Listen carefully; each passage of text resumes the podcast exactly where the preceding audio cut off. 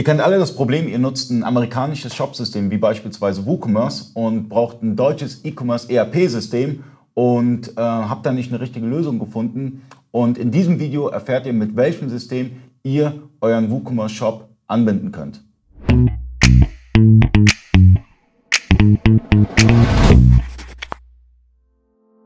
Freunde des E-Commerce, mein Name ist Ali Okasi und dein Name ist? Benedikt Sauter. Von welcher Firma? Central. Oh, äh, was für ein Zufall. Ja, Wahnsinn. ähm, es geht heute um folgendes Thema. Ähm, ich habe viele Händler, die nutzen WooCommerce als Shopsystem. Mhm. Das ist ein amerikanisches Shopsystem.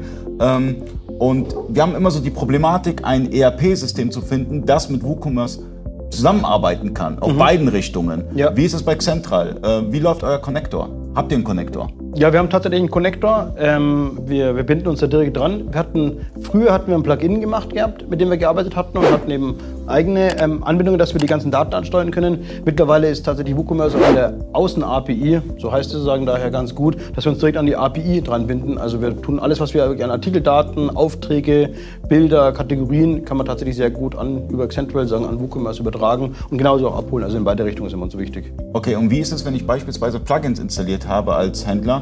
Weil ähm, WooCommerce hat ja mega viele Plugins mhm. und die können auch so ein bisschen die Datenbank auch verändern.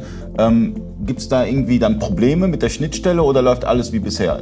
Meine, du hast ja die Erfahrungswerte gesammelt.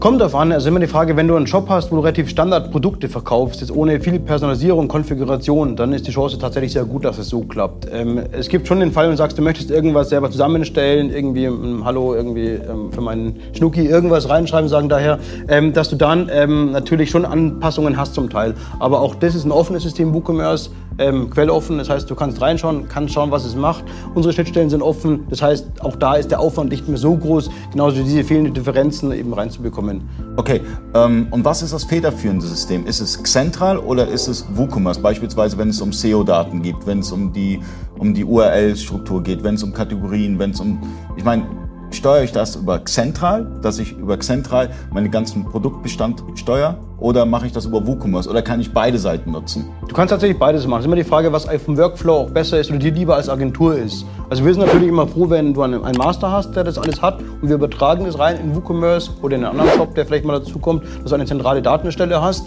Ähm, aber wenn du sagst, nee, ich bin gerade schon so gut eingefahren beim Produkte anlegen, da habe ich jemand, der macht das sozusagen im Hintergrund schon seit den letzten fünf Jahren und dann können wir uns auch ganz gut dran docken. Wir können aber genauso, wie du sagst, Suchwörter, solche Sachen, so Meta-Description, ähm, ähm, für diese ganzen Werte mit übergeben geben an den Shop mit rein und dort. Okay, und da habe ich jetzt folgenden Case. Ich kann jetzt die Metadaten eingeben bei Central. Die mhm. werden übergeben an WooCommerce. Aber mhm. was ist denn, wenn ich noch in WooCommerce ein SEO-Plugin habe und da noch ein paar Dinge verändere?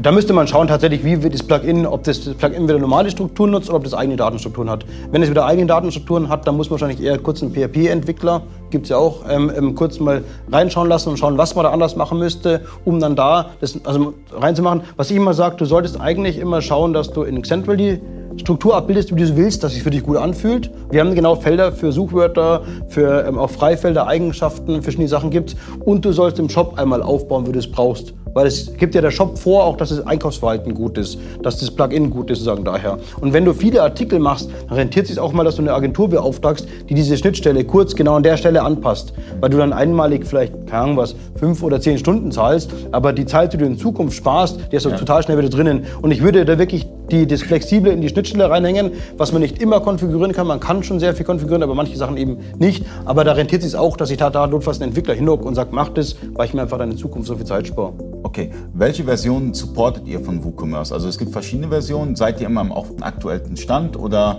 ähm, wie kann ich mir das vorstellen, wenn ich beispielsweise einen WooCommerce nutze, der jetzt ein Jahr alt, den ich, ein Jahr mhm. alt ist, den ich nicht geupdatet habe?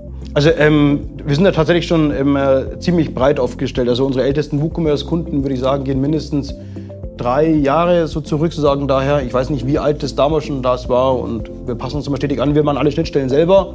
Ähm, also haben wir auch da sehr gut den Einblick sagen, mit rein und ja, sind da mal stetig dran. Also ich wüsste nicht, welche Version es genau war. Ich weiß nicht, was ist gerade aktuell.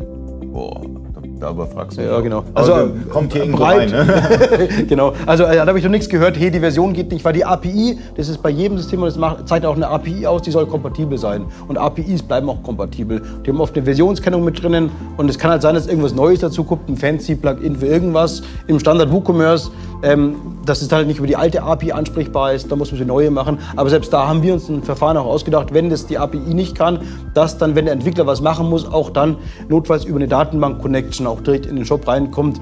Der ist ja nicht durchgehend live verbunden, sondern muss nur ab und zu mal was übertragen und spätestens dann kommst du in die Daten auch komplett mit rein. Ihr habt es gehört. Ein E-Commerce ERP-System, womit ihr WooCommerce anbinden könnt, findet ihr bei Xentral.